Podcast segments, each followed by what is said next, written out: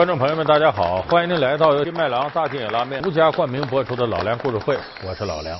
我们上期节目啊，给大家说了这个中国古代扇子到现代的这个演化，着重的给大家谈了一下这个扇子的文化附加值，它这个文人墨客风雅的功能。那其实扇子的功能呢，远不仅仅是这点事儿，它甚至呢，能够发挥社会上多种多样职业特征的功能。咱今天就给大伙说说这扇子的不同的社会功能。拥有三千多年历史的扇子，在演变过程中被人们赋予多种功能。它是身份的象征，智慧的化身，更成为爱情的使者。扇子从何演变而来？诸葛亮的智慧是不是从扇子中得来？一把扇子又是怎样化解一场纠纷？老梁故事会为您讲述万能的。你看，咱们最常见说扇子。到晚上了，傍晚时分啊，广场一帮大妈在那广场舞，扭秧歌扭秧歌拿什么呢？往往就拿把扇子。当然，那扇子秧歌上呢，可能拴着彩绸啊，红的、绿的，和这折扇不太一样，但形状差不多。说这个怎么能看出职业功能呢？据说原来呀，这么使扇子的二人转演员用的多，因为二人转呢叫莲花落打底儿，秧歌调镶边儿。哎，也有说法叫呢，秧歌打底儿，莲花绕镶边儿。就二人转演员是使扇子使的最多的演员。据说这扇子还能念咒，怎么能念咒呢？这里有故事，咱大伙儿都知道七仙女董永的事儿。说这个七仙女看上董永了，董永卖身葬父，答应给地主呢，得打这一年的长工。七仙女跟董永这结婚了，就找这个地主去了。说这个一年太长，能不能减减时间？地主说不行，除非啊，你一个晚上能给我织出十匹布来。我可以替你家织锦，保证按时完成，但是你必须答应我一个条件。只要你答应织锦，办好这件黄差，我什么条件都答应你。空口无凭，不如咱们立个字据吧。好，这其实本来这是将他一军，没想到这七仙女说行。我就织一晚上布，我要给你织出十匹布来，一年变成一百天，行吗？这家伙说可以呀。这时候，七仙女就念动咒语，把他那六个姐姐招下来。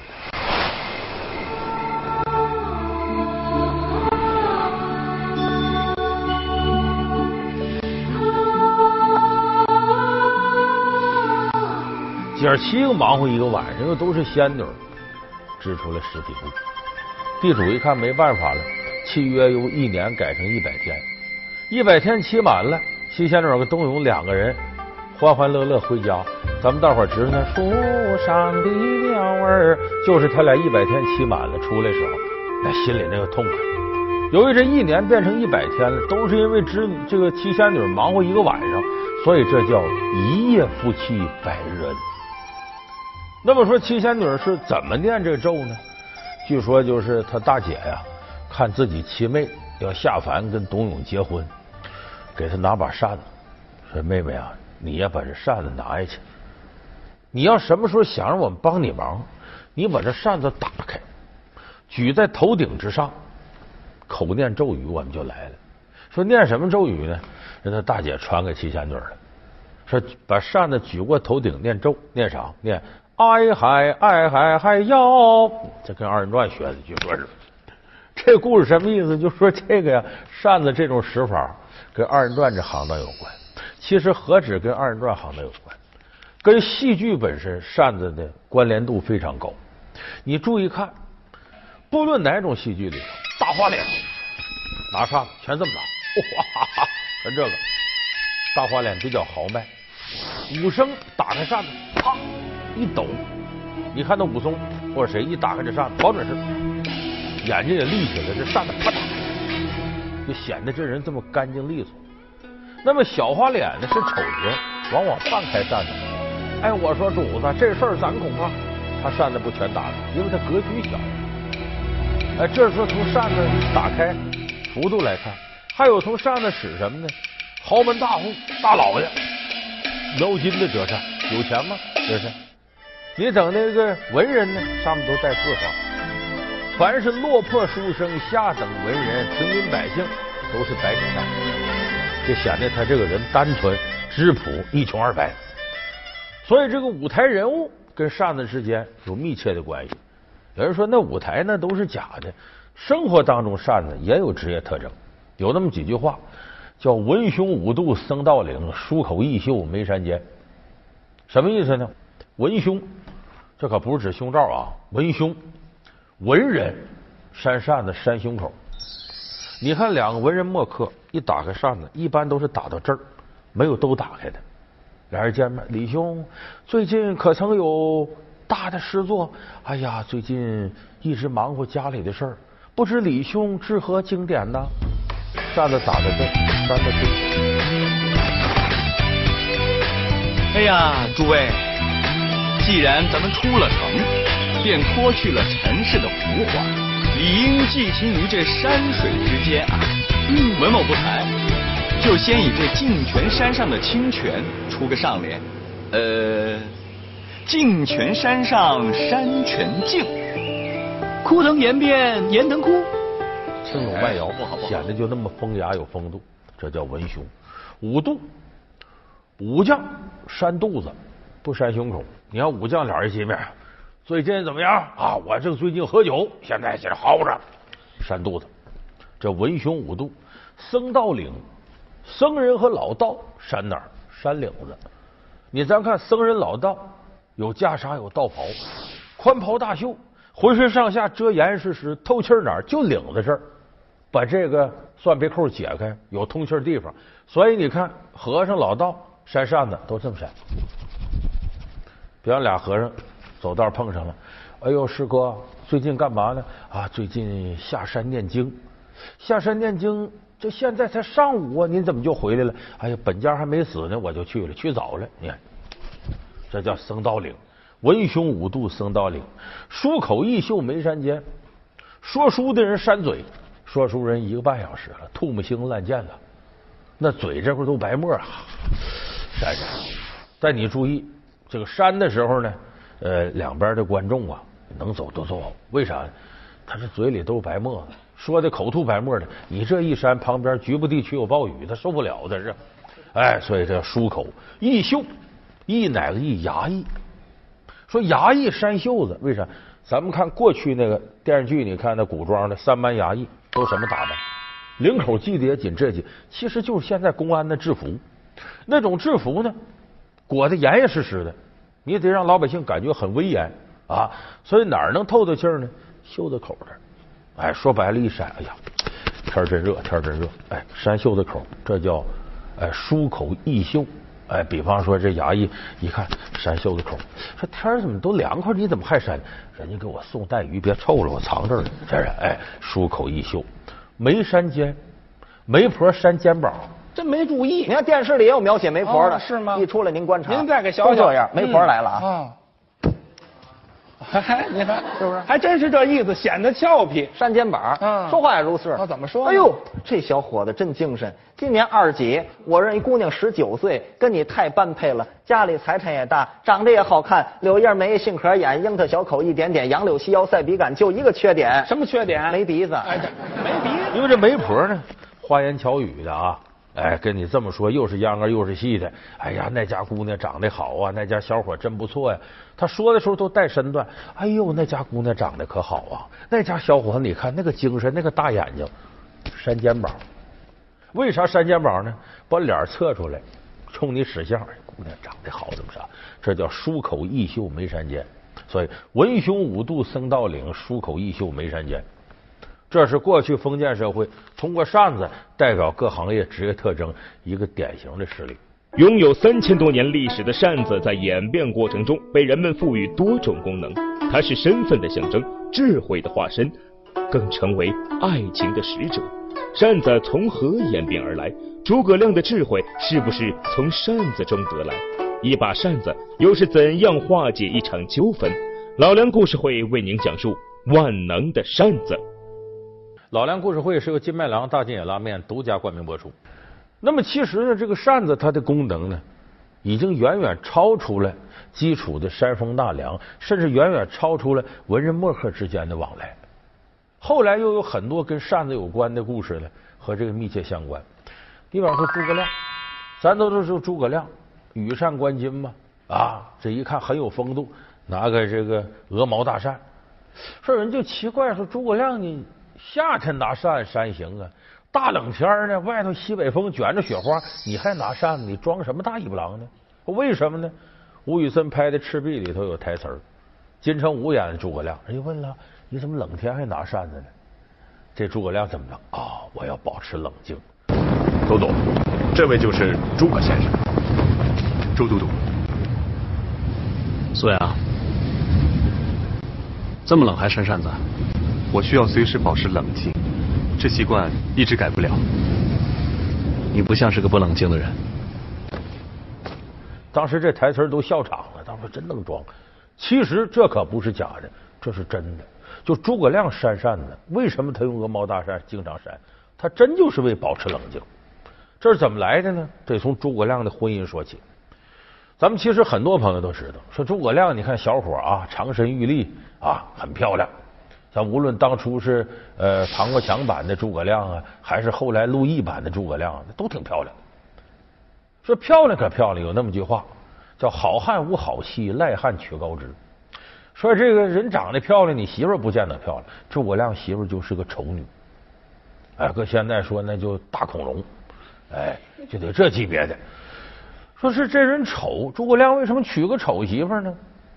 这个媳妇不是一般人，他爸爸是当时有名的隐士，叫黄承彦。黄承彦出名的事叫什么呢？骑驴过小桥，独叹梅花瘦。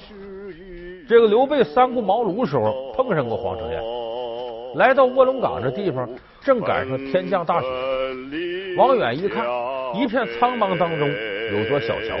桥后边呢有几朵几束梅花，就看有个老人家呢骑着驴，拿着酒壶喝着，嘴里念叨：“骑驴过小桥，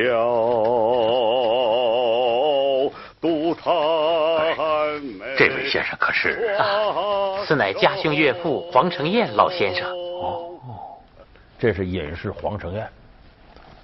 刘备一看，这乃世外高人呐，就问我到此地探寻诸葛孔明者，卧龙也呀？黄承彦说：“你往那边瞧，就指点你往那儿去。”他为啥给指点呢？诸葛亮是他姑爷。这个黄承彦有个女儿叫黄月英，长得又干又瘦，奇丑无比。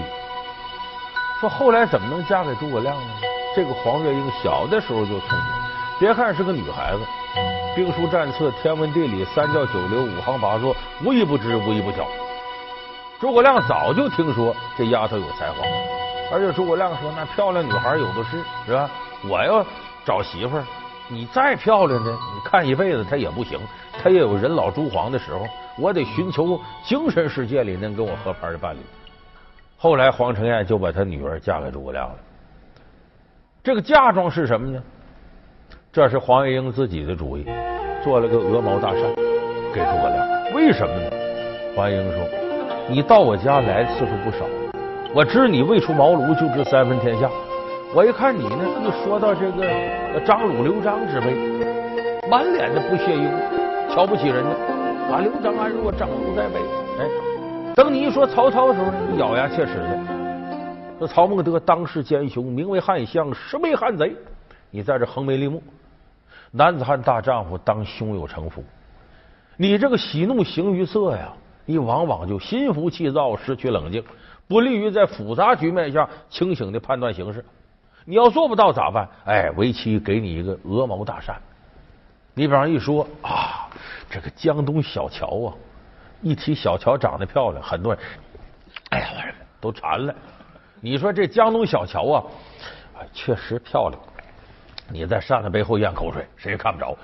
一提曹操，横眉立目，那曹操当世之奸雄，搁扇子一挡，人家看不出你啥表情来。你这时候心气也平和，哎，能够更冷静的思考对策。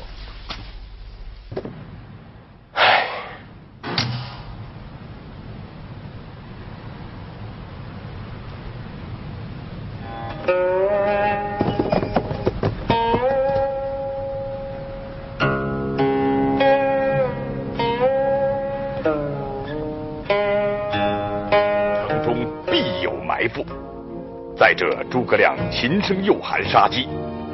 我兵若进城，必中其计。啊啊！快撤！撤！撤！所以说，这黄月英给诸葛亮一个鹅毛大扇，是让他起这个功能。有人说不对，听说黄月英在这鹅毛大扇上，什么六什么六韬，什么三略呀，什么孙子兵法都写全了。那么点扇子哪能写全？你以为现在进考场打小抄呢？那字写那么点都写着上干，不是那么回事。所以说，诸葛亮这扇子功能特殊。这个扇子呢，还有一种功能呢，发泄情绪。有人说发泄什么情绪？武侠小说里有那个武功高手拿扇子啊折扇，一整里头飞出暗器，把人就弄死了。这个发泄情绪没那么暴力，《红楼梦》里有。啊，有一回贾宝玉呢，这个身子骨不大舒服，这晴雯伺候他，一不留神呢，把宝玉的折扇给弄掉地上了，扇子骨折了。贾宝玉正是没好心气儿，富家公子哥嘛，娇生惯养，你干嘛呀？哎呀，蠢材，蠢材！将来怎么办？以后自己当家做了主，难道也是这么顾前不顾后的？晴雯就来气了。二爷近来气大的很，动不动就给脸子瞧。昨连西燕都打了，就又来寻我们的不是。要踢要打平爷去。要嫌我们，就把我们打发了，再去挑好的使，岂不更好吗？你你不用忙，早晚有散的日子。有人说晴雯是丫鬟，怎么跟主子能这么说话呢？宝玉天生喜欢女孩啊，这个女孩都是水做的，男人都是泥做的，见着水就觉得清爽，见着泥便觉得污浊。我有时候也这么偏执。我说人家问我你是哪个做的，本来问我什么水瓶啊、白羊，我说我借《红楼梦》这话，我说哎呀，我是水做的，你们都是泥做的。马上有人来一句你呀，你是水泥做的吧？是这样。哎，就这个《红楼梦》里头，贾宝玉就是哎。对女孩特别好，再一个，他跟这俩丫鬟啊，咱实事求是说，跟袭人很早就有私情，跟晴雯也不清不白的。就说他这个虽然是主仆，但是有感情。后来晴雯被逐出贾府了，宝玉探晴雯，冷雨凄风不可听，乍分离处最伤情。穿松怎奈冲天病，妖寿何堪再见？两个人有感情，所以你看《红楼梦》里写这个晴雯的判词嘛。霁月难逢，彩云易散。心比天高，身为下贱。风流灵巧惹人怨，受邀多因诽谤声。多情公子空前面。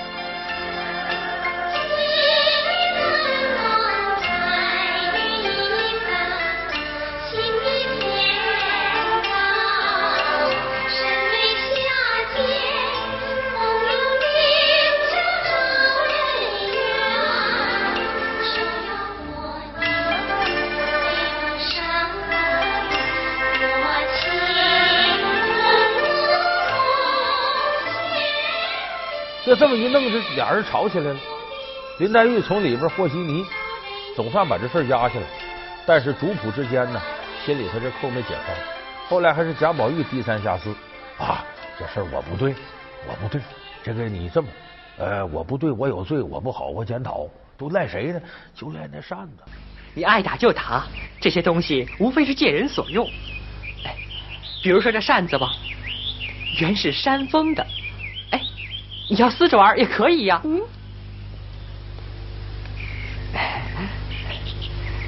只要别生气，是让他出气就行了。其实这么说，我最喜欢撕扇子。给。哎。撕的好，再撕奖金。上次完了，今天就下来，从我们这不良情绪发泄出去了。这就《红楼梦》里有名的晴雯撕扇，就是这一折说明什么呢？借助这扇子，有点象征意义的发泄情绪。还有的时候，扇能起到什么功能呢？寄托情感。这个我估计咱们大多数观众朋友都知道。想当年，乾隆爷下江南，大明湖畔下雨河，《还珠格格》里头写了，说为了避雨呢，在这个地方呢小坐一会儿，结果这一小坐变成了小住了。一下看着夏雨荷真漂亮，这乾隆爷喜欢美人，就在这住下，两人就有私情了。临走时候呢，刷刷点点的呃一幅字画，然后题字一个折扇留下了，给夏雨荷定情信物。哎，我回到宫里啊，一定是三媒六证把你迎回去，给你个名分。可哪想到乾隆爷回宫，人太后不准满人皇帝岂能娶汉家女子，不让他娶。没办法，这事儿就撂下了。可是那边一夜春风，珠胎暗结，这夏雨荷怀孕了。十八年之后，这孩子大了，就是紫薇。这紫薇呢，带着个女仆，俩人进京呢，认自个儿爹。夏雨荷临终前告诉了你爸爸是当今皇上，你赶紧找你爸爸去吧。爹，你可曾知道，世界上还有一个我呢？